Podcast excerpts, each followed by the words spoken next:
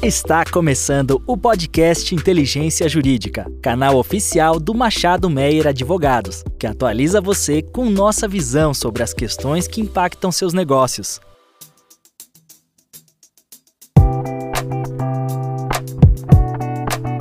Olá a todos e a todas, meu nome é André Menon, sou sócio tributário do Machado Meia. Hoje eu tenho o prazer de ter aqui comigo para discutir esse tema tão árduo né, da ADC 49 e do Convênio 174, o meu sócio de Brasília, João Reis. Olá, João. Tudo bem, André?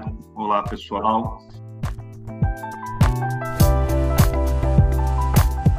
Como André mencionou, nós vamos tratar aqui da DC 49. Foi uma ação declaratória de constitucionalidade apresentada pelo Estado do Rio Grande do Norte, com o intuito ali de discutir a cobrança de CMS, a transferência de mercadoria de um estado para o outro é, entre estabelecimentos do mesmo contribuinte. O Supremo Tribunal Federal inicialmente uh, entendeu pela inconstitucionalidade dessa cobrança, aplicando precedentes tanto do Supremo Tribunal Federal quanto do Superior Tribunal de Justiça quanto à matéria, que, que já vinha pacificado esse entendimento. Até por isso que o Estado se utilizou de uma ação de controle concentrado para tentar rediscutir essa matéria.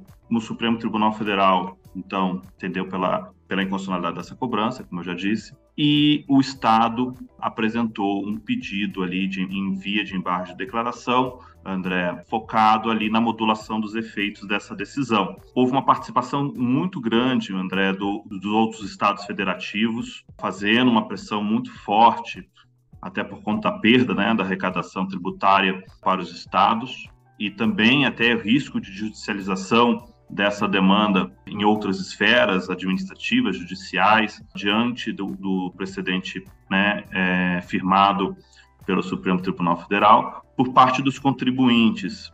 Algumas associações representativas de classe, então sindicatos de combustíveis, é, associação ali da indústria dos laticínios, fizeram um trabalho muito bacana no âmbito do Supremo Tribunal Federal para essa modulação dos efeitos ocorrer de uma forma que não gere maior insegurança jurídica. E o Supremo Tribunal Federal, por unanimidade, André, entendeu que haveria necessidade de modular mas a abrangência dessa, dessa modulação gerou uma certa discussão, e aí na sequência eu passo a bola para você, porque uma parte dos ministros entenderam que a cobrança do ICMS nesta circunstância estaria vedada a partir do exercício financeiro de 2024. Outros ministros entenderam que essa cobrança estaria proibida tão somente a partir do 18º mês da publicação da ata de julgamento dos embargos de declaração. Então, ficou uma discussão muito grande em relação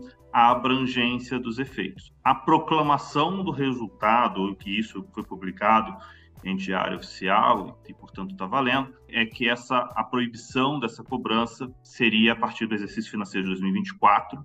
É isso que prevaleceu, é isso que foi publicado, tendo aí inúmeras né, discussões, né, André, em relação aí ao agronegócio, ao diferimento da cadeia, enfim.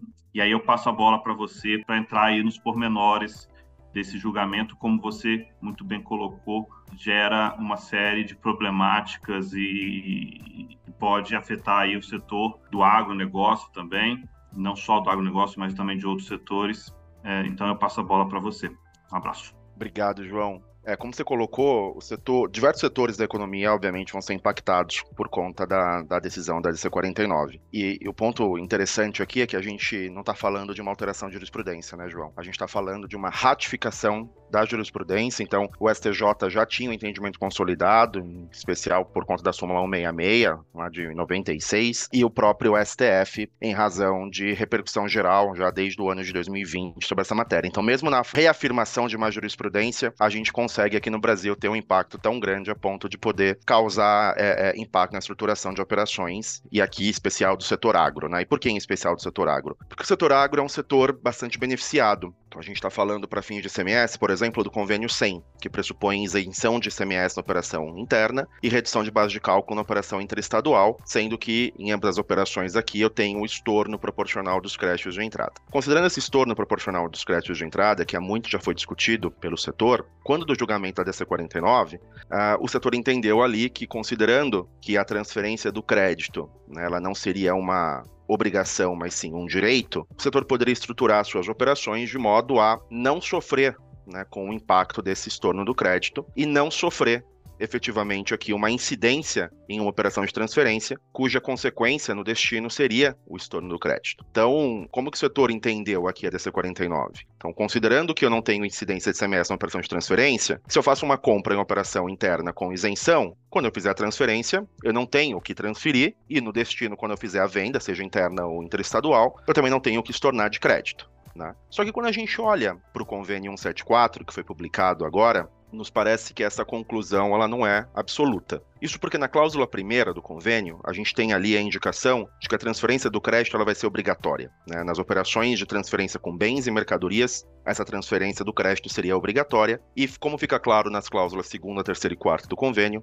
essa transferência seria operacionalizada como que numa espécie de débito do ICMS. Para se manter a neutralidade, para se manter o status quo, que é o objetivo dos estados. Né? O ponto é que considerando que eu vou ter essa incidência na saída, naquele nosso exemplo, João, de aquisição interna com isenção, com a saída do produto em transferência, a consequência é que eu vou gerar um débito né, eu vou tributar uma operação que o próprio Supremo Tribunal Federal entendeu que não é passível de, de, incidência do imposto. Isso vai acabar onerando o setor agro de uma forma extremamente gravosa, né? Porque vai gerar um débito que vai ser antecipado aos cofres públicos ali, né, no estado de origem e registrado como crédito no estado de destino, que quando o contribuinte fizer a posterior venda, se em operação interna vai gerar o estorno integral desse crédito, se em operação interestadual vai gerar o estorno parcial desse crédito. Então esse é um primeiro ponto aqui de discussão, né, se efetivamente essa cláusula primeira seria ou não obrigatória, se a gente deveria ou não transferir esse crédito é, de uma forma obrigatória, ou se isso seria uma ofensa para a decisão do Supremo Tribunal Federal. Eu vou enfrentar aqui os meus pontos, depois eu queria a sua opinião também com relação a isso. Então, esse seria o primeiro ponto, na minha visão, mais impactante. O segundo ponto é que a gente não tem disposição com relação às operações internas. Né? O convênio é expresso com relação às operações interestaduais, mas como fica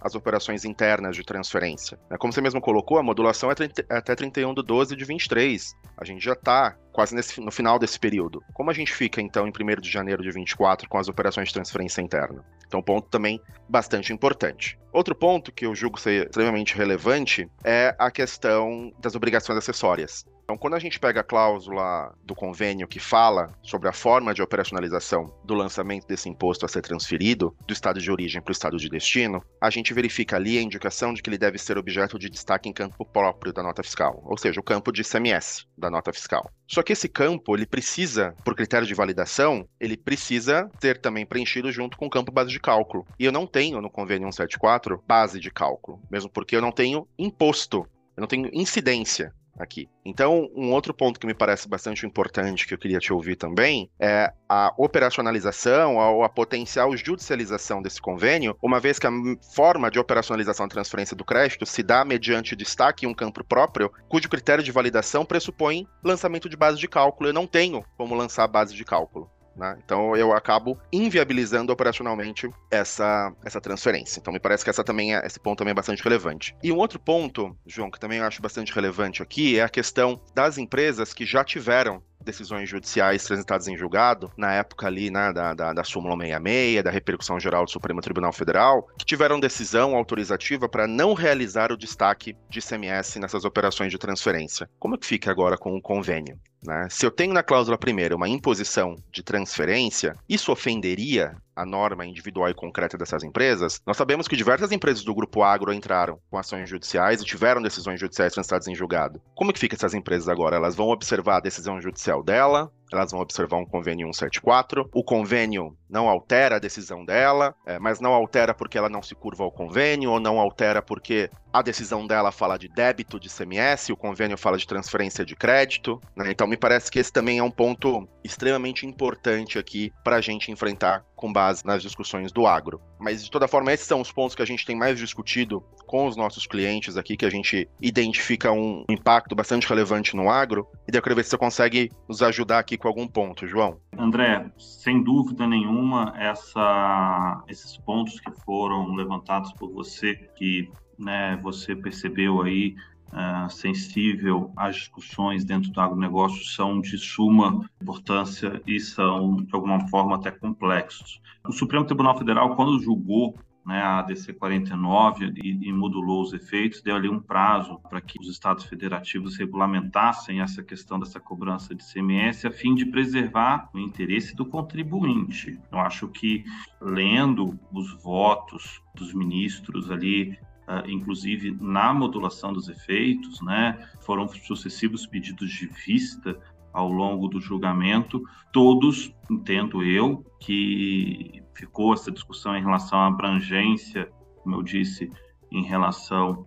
a quando essa cobrança seria vedada, né? Seria, como eu repito, a partir do exercício financeiro de 2024 ou a partir do 18º dia da publicação da ata de julgamento do desembarque da declaração, mas a questão da, do direito do contribuinte de não ser cobrado é, e, e, mais, o direito do contribuinte de permitir esse creditamento, enfim, é, eu acho que é indiscutível. Né? Obviamente que os estados, os entes federativos, na ânsia de arrecadatório, enfim, né, fechar orçamento, etc., pode uh, interpretar de uma forma diversa, pode instaurar alguns procedimentos administrativos, etc., mas entendo eu que a primeira interpretação a ser dada ao acórdão do Supremo Tribunal Federal é aquela que melhor atende os anseios do contribuinte.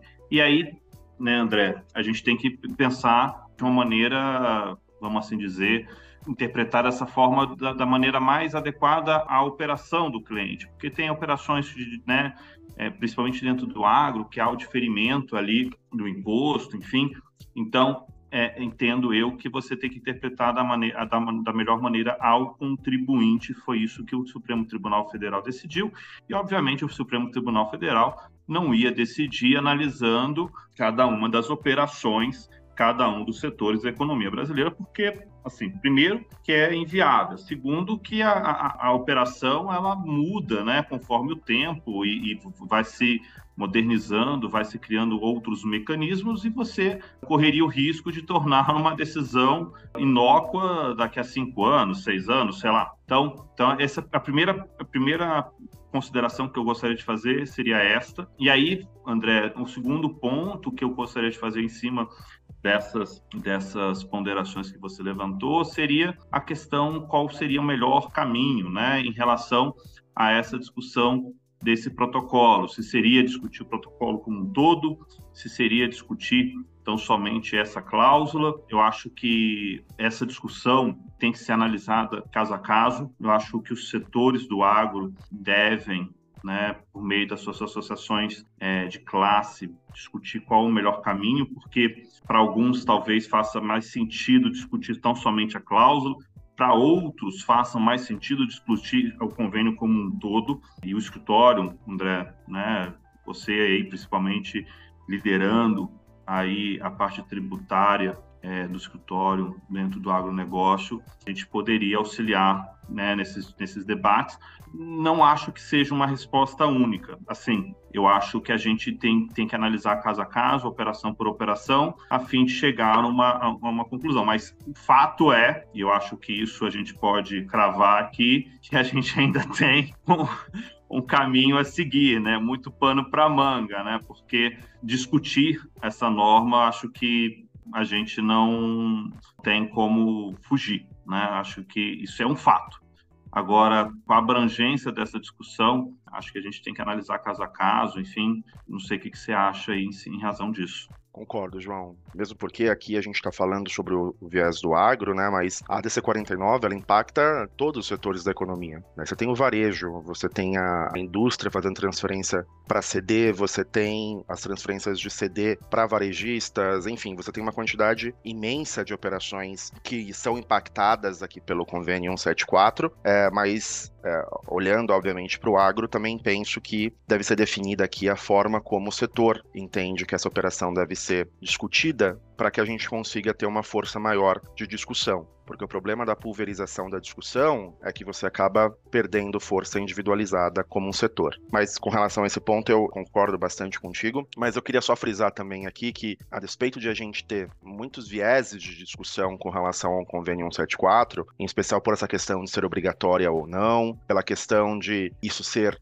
uma incidência camuflada de transferência de crédito ou não. Fato é que o convênio ele tem também seus pontos positivos. A gente não pode esquecer que quando da decisão lá da DC 49, um ponto que guiou a decisão do ministro Edson Fachin, que foi o relator ali dos embargos de declaração, foi a neutralidade dos contribuintes para fins de benefícios fiscais. E isso, a priori, o convênio ele consegue prever. Né, porque ali nas cláusulas quarta e quinta, ele deixa claro que as operações de transferência vão ser reduzidas e vão ter os mesmos benefícios fiscais de uma operação envolvendo partes ali, envolvendo terceiros, partes não relacionadas, o que é um ponto bastante positivo, porque vai permitir que haja aqui a aplicação dos benefícios fiscais, mesmo em um cenário que a gente não está falando de uma efetiva venda, mas sim de uma transferência, mesmo em um cenário que a priori nos termos da decisão da ADC 49, eu não teria uma incidência, mas sim uma operação transparente, né? Acho que a analogia que os ministros usaram ali no julgamento da DC é uma troca de prateleiras apenas. Então, esse ponto eu penso que é um ponto importante do convênio 174, que é um ponto positivo para os contribuintes, né, a possibilidade de utilizar os benefícios fiscais e a questão de, não sei nem se a palavra é isonomia, mas a questão de estar todo mundo sobre o mesmo guarda-chuva. Uma preocupação que existia muito grande era com relação à eventual interpretação divergente nos estados de origem e de destino com relação à decisão do ministro Edson Fachin, que falava que o, crédito poderia ser transferido e com o contribuinte poderia adotar o procedimento que ele quisesse caso os estados não se compusessem com relação à forma dessa transferência. Então, em um cenário que a gente não tem aqui né, a aprovação dos projetos de lei que, que tratam sobre essa matéria, né, do PLS 332, que é um projeto de lei de origem do Senado, e do PLP 148, que é um projeto de origem da Câmara. Né? Se a gente não tivesse a aprovação desse convênio, o fato é que muito provavelmente a gente também não teria aprovação ainda dentro desse ano dos projetos de lei de alteração da Lei Complementar 87, a gente chegaria aqui no prazo final de modulação, sem uma regra objetiva, sem uma regra específica, o que daria ensejo a interpretações divergentes por parte dos estados de origem do destino, que poderia novamente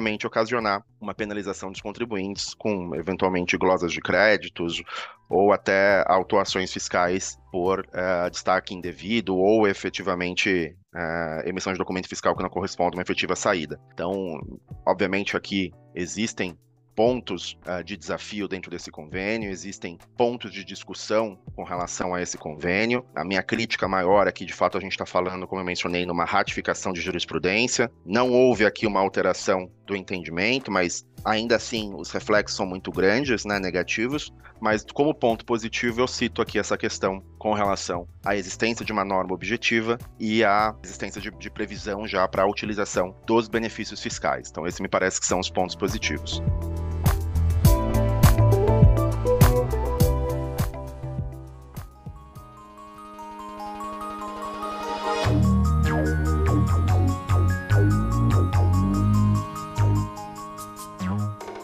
Mas, João, de toda forma, aqui, né, quando a gente olha para esse convênio, que a gente vê esses pontos positivos, a gente vê esses pontos negativos, você entende que aqui seria possível uma judicialização Uh, e essa judicialização poderia se dar via mandado de segurança, ou você acha que aqui a gente tem que aguardar de toda forma a internalização desse convênio, para daí sim a gente atacar a legislação interna dos estados? Como é que você vê a estrutura de eventual discussão judicial dessa matéria? André, que eu vejo a priori, como você muito bem colocou, existem pontos positivos né, do convênio, existe ali um ponto grande de atenção.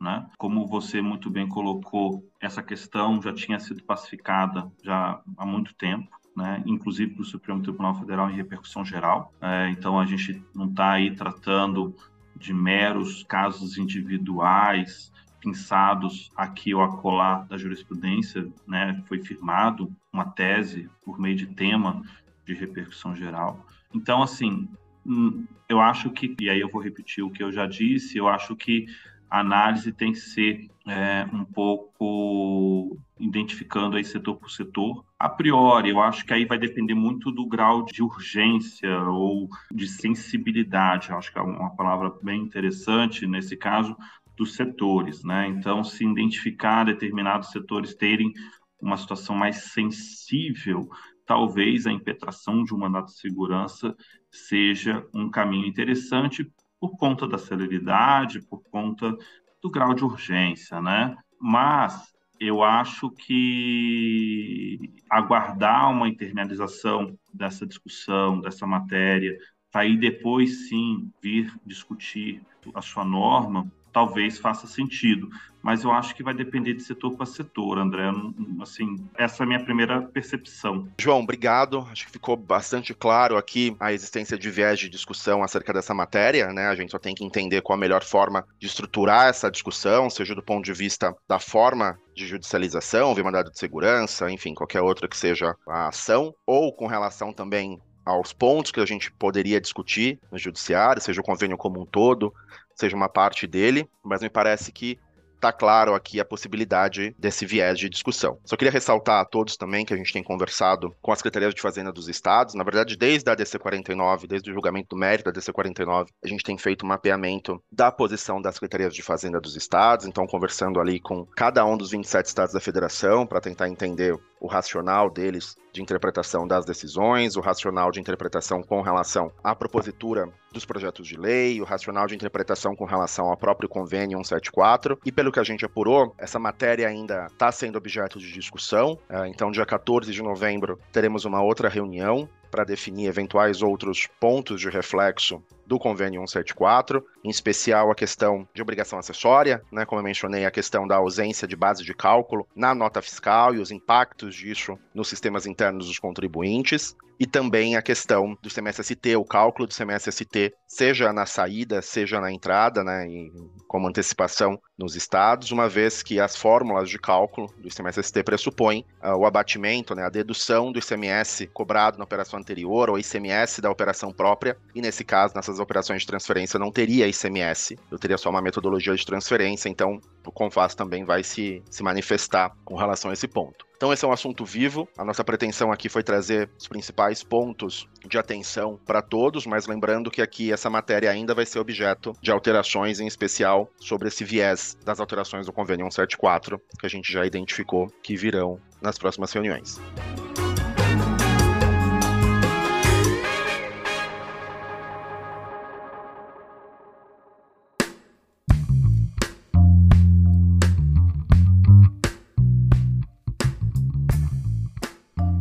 João, queria agradecer sua participação, prazer enorme ter você aqui conosco e agradecer aos nossos ouvintes por, por nos prestigiarem. Obrigado. Prazer foi todo meu. Agradeço aí o convite. Obrigado, pessoal.